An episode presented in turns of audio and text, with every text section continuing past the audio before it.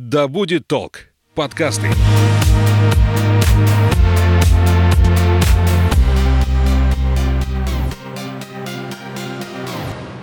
Всем привет, меня зовут Светлана Подберезня, и это подкаст «Ой, страшно». Здесь мы обсуждаем страхи и фобии, которые одолевают человечество в 21 веке. Все истории подлинные, а героем подкаста может оказаться ваш коллега, сосед и даже вы сами. Как часто мы слышим фразу о том, что я никогда не буду поступать так, как поступали мои родители со мной. И ребенок, воспитанный в строгости, например, а где-то даже в жестокости, своим детям уже разрешает вообще все. А если девушку воспитывала, например, авторитарная мама, то она старается быть особенно нежной со своей дочерью и выстраивать какие-то доверительные отношения. То есть человек делает все, чтобы сломать прежде всего в своей голове какой-то сложившийся стереотип поведения. Но вот получается далеко не всегда и не у всех. О том, почему так происходит, мы поговорим с психологом Ольгой Ивановой. Здравствуйте. Здравствуйте, Светлана. Здравствуйте все, кто нас слушает.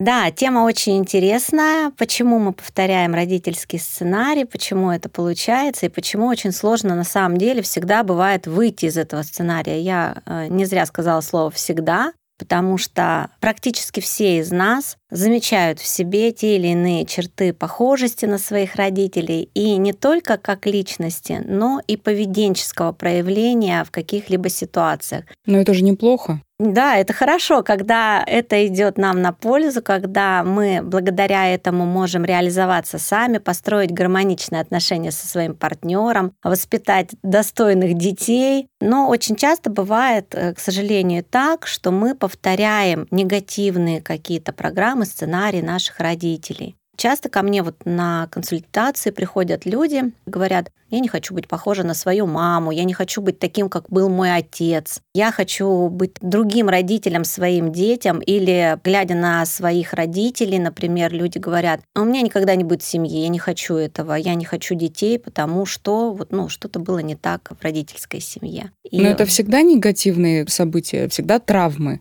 Чаще всего да. Но есть травма, когда, например, жестокое обращение было с ребенком, да, и у человека психоэмоциональная травма. А бывает так, что пьющий родитель, такой вот тихий пьяница, угу. тихий алкоголик, не гонял маму, не обижал своих детей, дебоши не устраивал. Но, тем не менее, вот этот негативный образ отца в памяти остается, и можно, с одной стороны, как бы посмотреть и сказать, что, ну, травмы-то не было, по сути, да, с другой стороны, каждому из нас очень важно гордиться своим родителям. А тут гордиться нечем. А тут гордиться нечем. И получается, что у человека тоже такой вот, ну, негативный какой-то осадок, да, негативная память, негативный опыт, он все таки остается. Так или иначе, травмы, они есть, и, как говорят психологи, какой бы идеальный родитель не был, да, все равно все мы травмированы, будем так или иначе. Но все таки наверное, хочется поговорить говорить о каких-то таких серьезных случаях, когда вот, ну, категорично человек заявляет, что я не хочу быть таким, как мой родитель, а потом проходит какое-то время, наступает определенный возраст. Он может схватить там тот же ремень и ребенка ударить, и потом только понять, что он поступил так, как поступал с ним его отец. Да, и человек говорит, о, а что же делать? Потом начинается чувство вины, начинаются какие-то такие заигрывания со своим ребенком в плане того, что я не специально, угу. да, я вот, ну, мама или папа говорят. На самом деле этот сценарий будет реализовываться, потому что в детстве ребенок усвоил, что это нормальное поведение родителя. Он не видел по-другому. Он видел именно вот так. И он воспринимает, что так правильно поступать. Но есть же, когда и сравнивают, например, у моей там подружки по-другому, я хочу именно вот так, ребенок стремится повторять не свой сценарий, угу. да, не своей семьи, а семьи знакомых. Вот. И здесь уже как раз начинается выход из этого негативного сценария, да, когда именно через осознание человек выстраивает для себя совершенно другой сценарий своей жизни, своих поведенческих реакций, осознанно ловит в себе проявление негативных сценариев его родителей и говорит, я так делать не буду, и берет за пример семью своих друзей, там, литературных героев, кого-то из знакомых, да, из тех людей, которых он видит, видит, что там по-другому, и результат тогда получается совершенно другой, тот, который его устраивает. И он как бы этот сценарий перетягивает. Поэтому часто у людей-алкоголиков не пьющие угу. дети, да, ну или я такой люблю пример приводить. Ломоносов, да, должен был быть кем? Помором рыбаком, угу. да, а стал учредителем университетов России и так далее. В какой момент ребенок или это уже взрослый понимает, что надо действовать совершенно по-другому и понимает, как это нужно действовать? Как действовать, мы, наверное, ищем в течение всей своей жизни, потому что наш характер, наша личность меняются в течение всей жизни. Когда ребенок начинает осознавать себя и начинает выстраивать свою картину мира, да, что такое хорошо, что такое плохо, ну, это подростковый возраст, когда уже начинает сравнивать и себя с кем-то другим, и свое окружение с каким-то другим окружением, да, своих родителей, например, с родителями той же подруги или того же друга. И уже взрослея начинает для себя выбирать и говорить, что так я поступать не буду.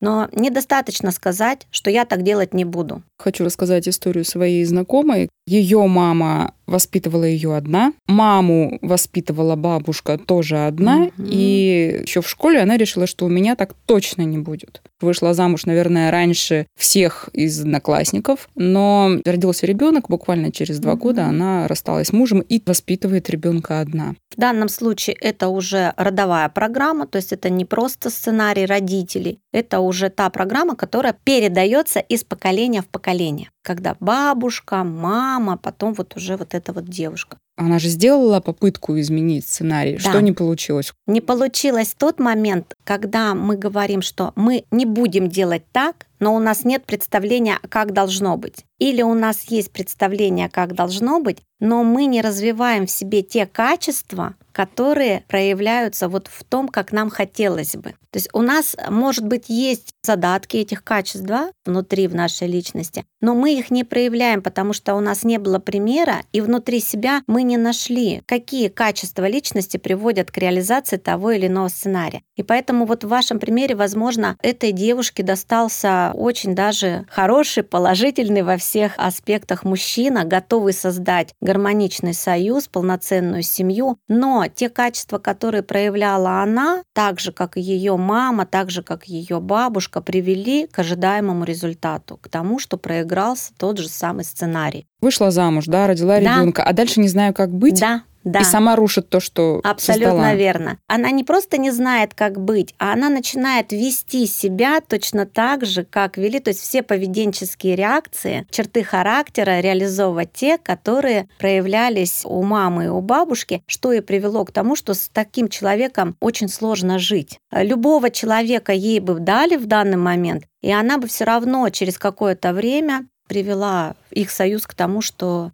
союз перестал бы существовать. Часто в таких случаях уже взрослые дети пытаются винить родителей в том, что с ними так происходит. Да? Есть еще история, uh-huh. там мама родила очень рано ребенка и отдала на воспитание своим родителям. Так получилось. Родители были не против. Это была такая некая компенсация, что дочь вырвалась из гнезда, и они сейчас не будут одиноки, у них будет вот внук. Но другое дело, что воспитали они его как родного сына. Мальчик даже называет их мама и папа. А родную маму он воспринимает, наверное, больше как сестру. Да, есть, наверное, какая-то обида на маму.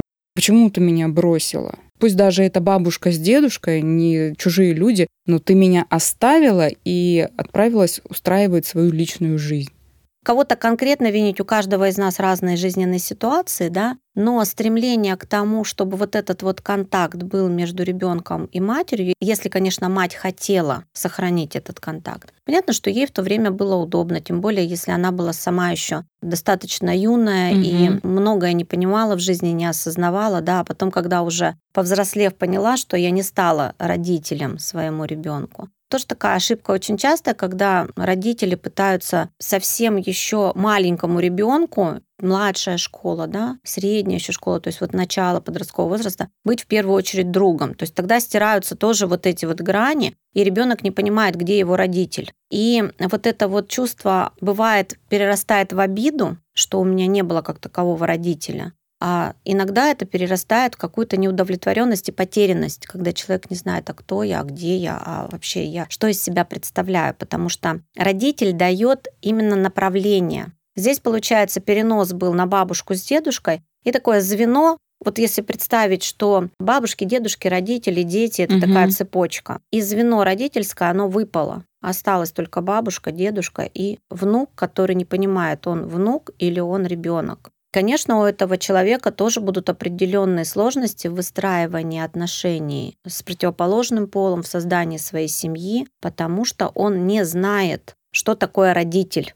Ну а мама получилось, что надо было учиться, потом найти работу. Видеться она могла не так часто. А ребенок, он, ну, он живет с родителями, да, он ходит в садик, потом в школу. И постепенно как-то так от мамы, видимо, mm-hmm. ну, отвыкает. Здесь важно, чтобы и бабушка с дедушкой занимали вот именно позицию бабушки и дедушки, роль. Есть роль в обществе, есть роль в семье. Бабушка с дедушкой объясняют внуку, что мы твои бабушка и дедушка. А мама, вот, например, работает. Мама приедет там, ну, даже раз в месяц. Угу. Но она приезжает как родитель, а не как какой-то близкий родственник неопределенной роли семейной. И тогда у ребенка будет четкая позиция. Это мама, это бабушка, это дедушка. А я им внук, а ей я сын. И вот этой потерянности звена не будет, даже если по вахтам кто-то работает угу. и приезжает раз в квартал, да, точно так же, как на полгода уезжают, да, если капитан Ну да, плавания, если да? родители воспитывают, и кто-то из них да. уезжает там на три месяца, на полгода, ребенок не начинает же папой звать кого-то Старшего другого. брата, да. например, да, или там того же дедушку. Здесь важно именно сохранить вот эти вот родительские роли, семейные роли, тогда будет выстраиваться все правильно. В противном случае, вот опять же закладывается вот этот сценарий, даже если у этого ребенка сложится семья, он поступит точно так же. У него уже в его психике заложен вот этот сценарий, что своего ребенка нужно отдать на воспитание бабушки и дедушки. А у мамы вот этот материнский инстинкт проснулся, когда ребенок вырос. Когда она выросла до родителя. И она, да, и она выросла, и ребенок уже взрослый, то есть ему в армию идти, она вдруг поняла, что она его может на какое-то время потерять, да, и пытается компенсировать все то, что не додала в детстве,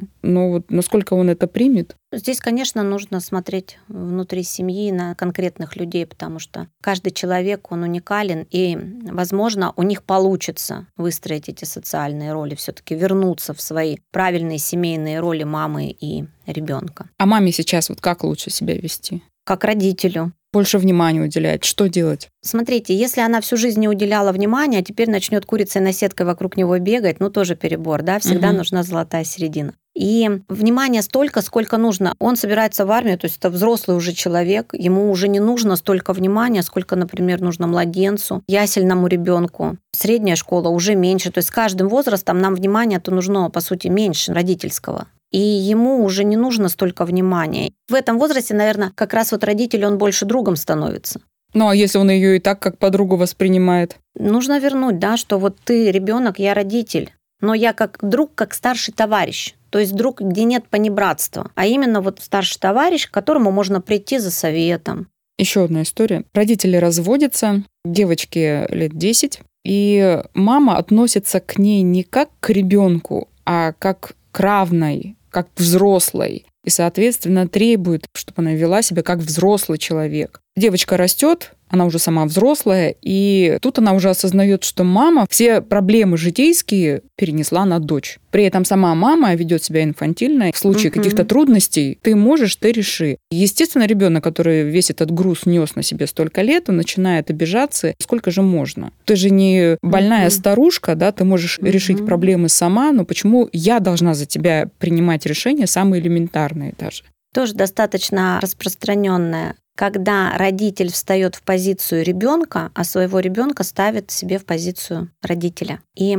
ребенок тянет это сколько может, и во взрослом возрасте начинается осознание того, что, по сути, родителя у меня не было. Я с детства была мамой и себе, и своей маме. И, конечно, вот здесь возникают обиды, возникают те самые страхи, с которых мы сегодня начинали. И в том числе это также приводит к тому, что эта девочка потом не может выстроить отношения с противоположным полом. Не получится. А мама, да, она стоит в инфантильной позиции, абсолютно в детской позиции. Придите за меня, порешайте. То есть я родила себе ребенка для чего? Для того, чтобы он решал мои проблемы, мои какие-то задачи. А в какой задачи. момент перелом случился вот с мамой? В тот момент, когда ребенок начал быть самостоятельным. Бессознательно. Почему, я не могу сказать, да, потому что я Нет, не знаю. А с ее родителями? Это же началось раньше, до рождения ребенка. Возможно. Почему она поняла, угу. что эта модель поведения для нее приемлемая? Возможно, она недополучила любви от своих родителей. И поэтому начала вот эту вот любовь требовать от своего ребенка.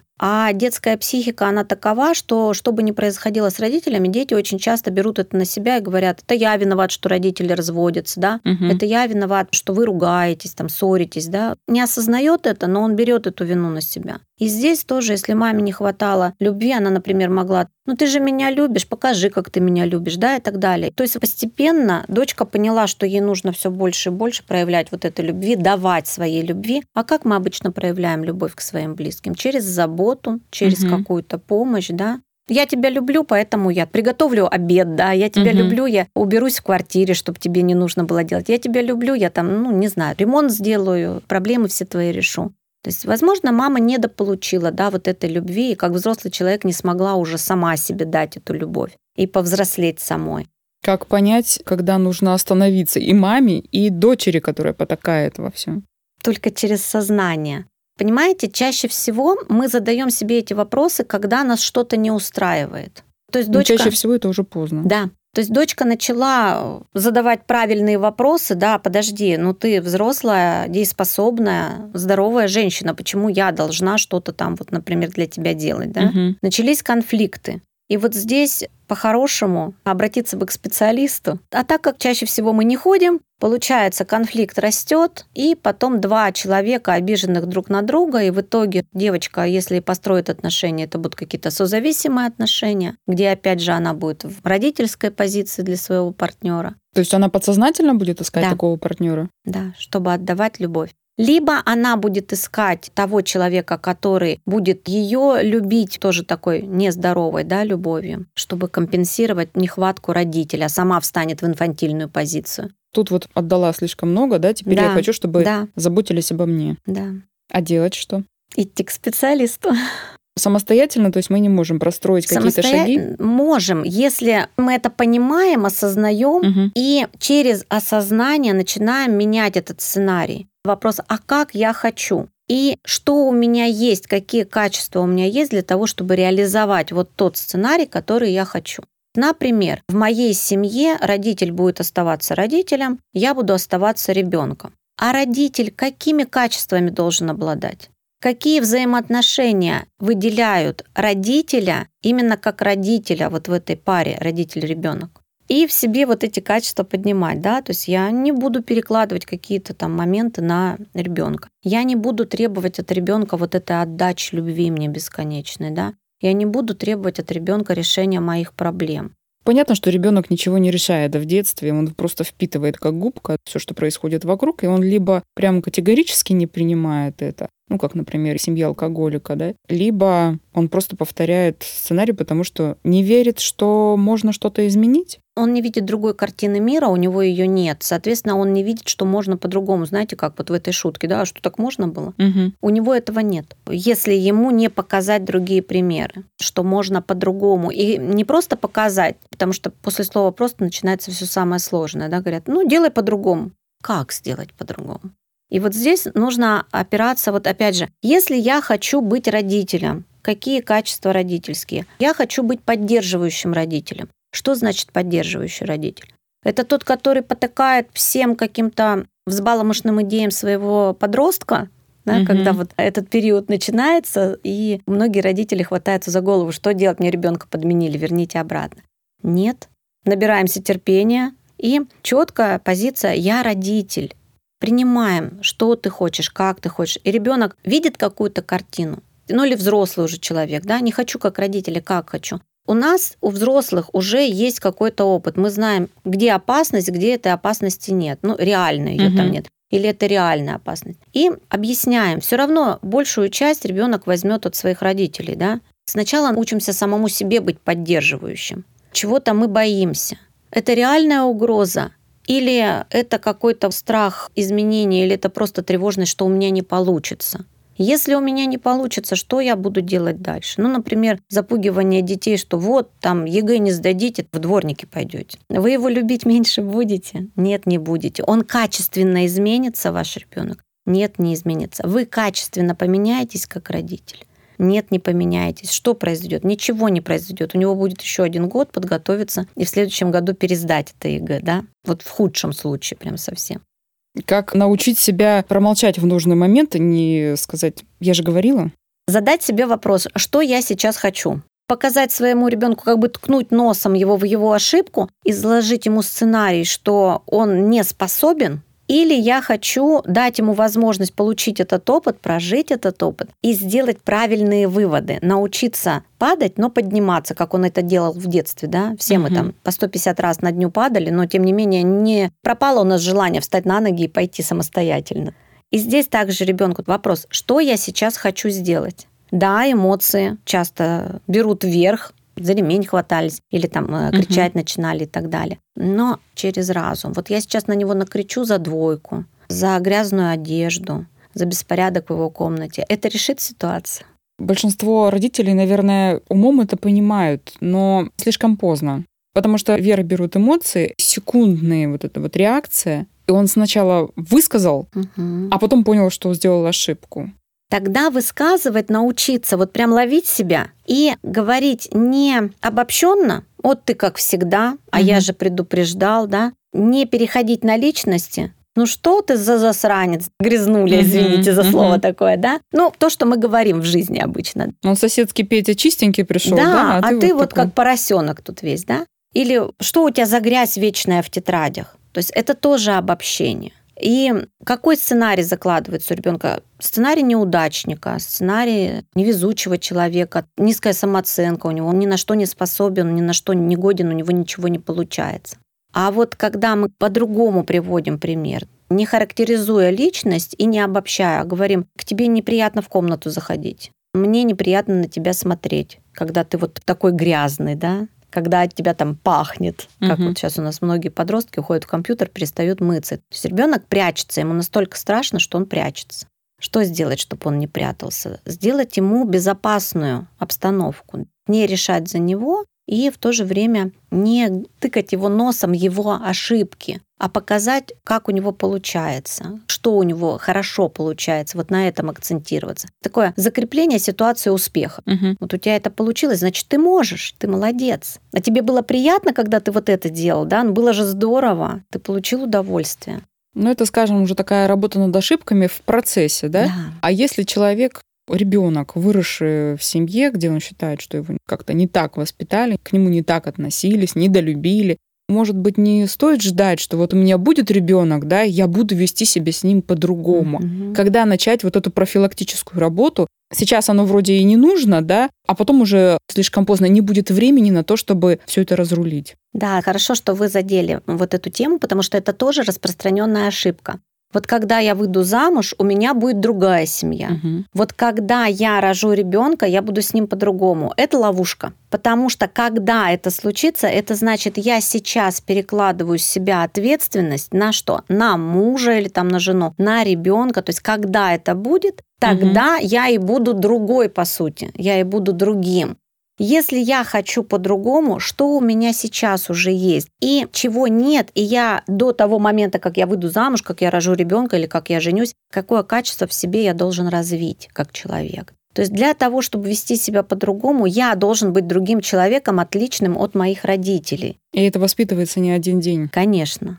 И тогда вот просто, вот у меня есть вот такие качества, у меня есть вот такие качества, вот это качество поможет мне реализовать тот сценарий, который я хочу, а вот это качество будет мне мешать. Например, моя вспыльчивость, когда эмоции берут верх. Я не умею ими управлять, что эмоции мной управляют. Что я сейчас могу сделать для того, чтобы изменить это, да? Ну, как минимум научиться узнавать свои эмоции у взрослых очень часто распространенное такое явление, когда спрашиваешь у человека, что ты сейчас чувствуешь. Он говорит, ну вот мне хорошо, потому что я там вот думаю вот так. Я объясняю человеку, это мысли, а я спрашиваю про чувства.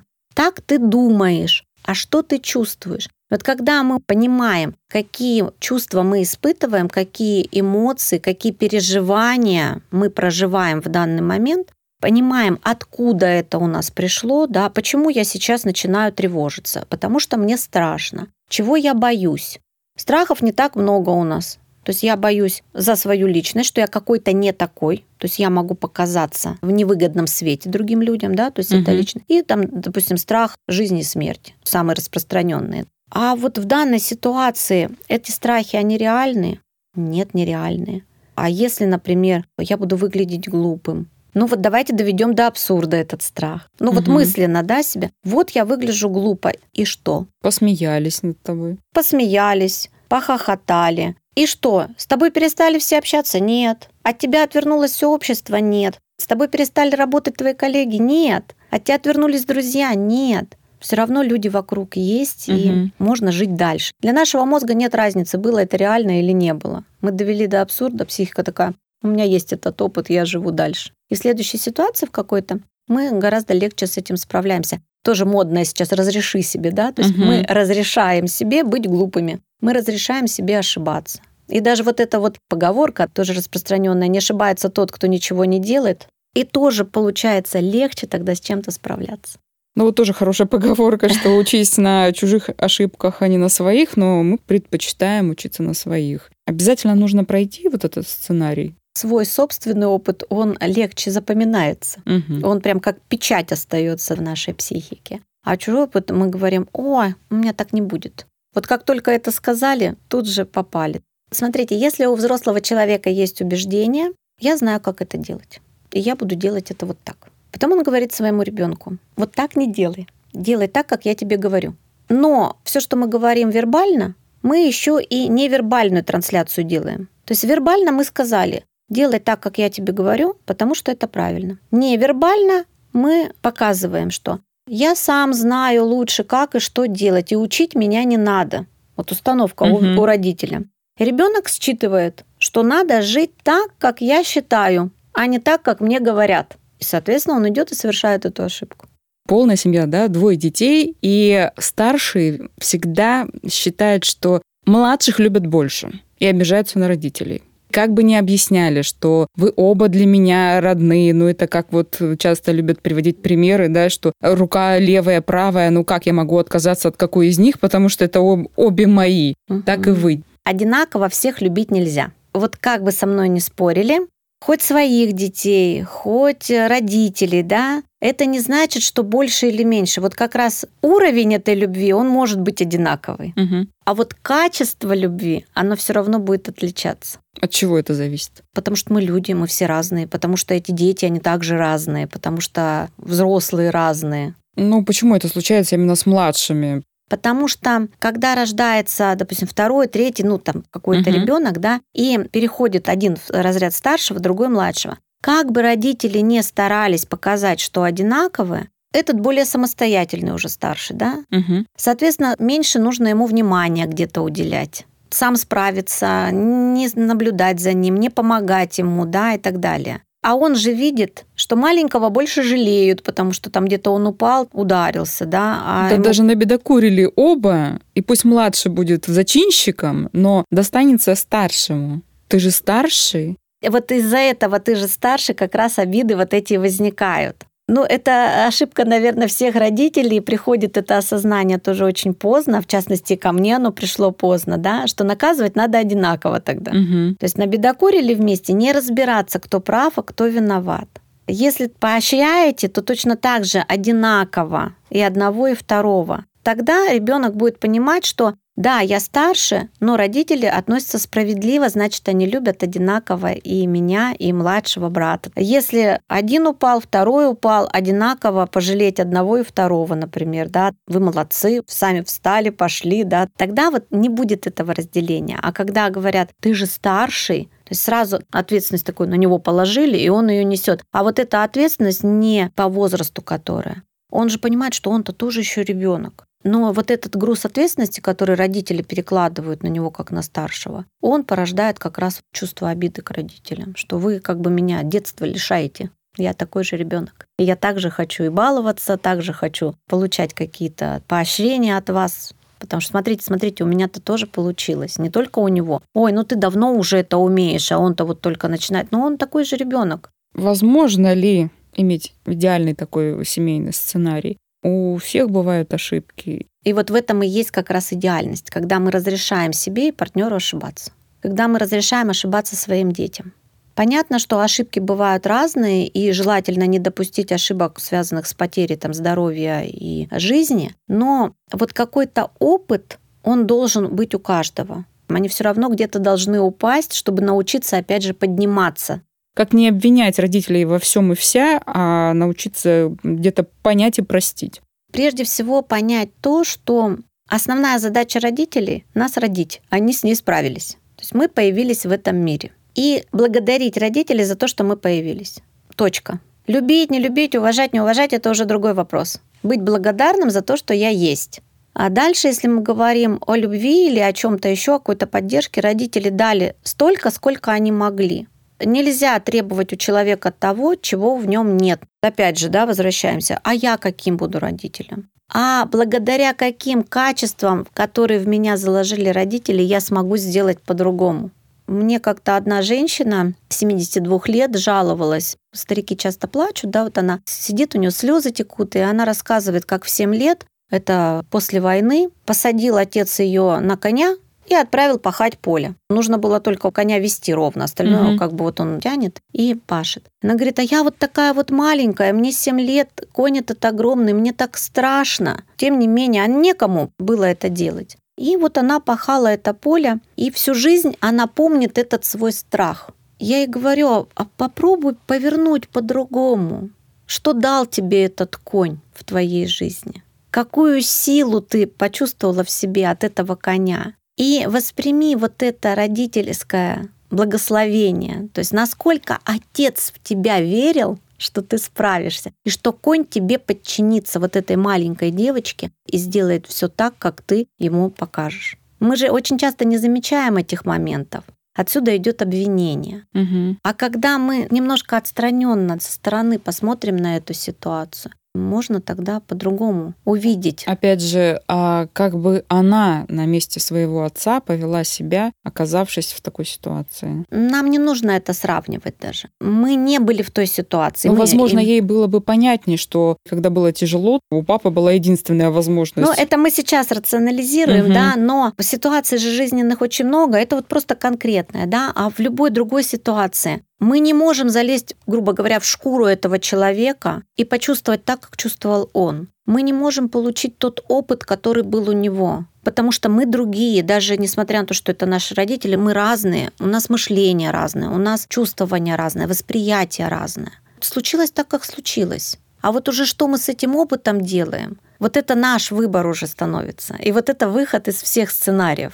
Ну, то есть не надо ставить себя на место родителя, Нет. а как бы я в этой ситуации себя повела, да, и, mm-hmm. может быть, как-то понять и оправдать. Мы не знаем, как бы мы себя повели. Если родитель так себя повел, у него были какие-то причины. Они нам могут быть непонятны. Потому что мы можем сказать, а я бы так никогда со своим ребенком не поступил. Но при этом поступить еще хуже с точки зрения нашего ребенка, например. Или да? того же родителя. Да, или того же родителя. Поэтому вот первое — это благодарность за то, что мы родились. А второй момент — это уже наш выбор. Обижаться всю жизнь на родителей, винить их в том, что они нам не додали, бросили, жестоко с нами обращались и так далее. Или вынести из этого какую-то пользу для себя, чтобы изменить свою жизнь и сделать ее иной.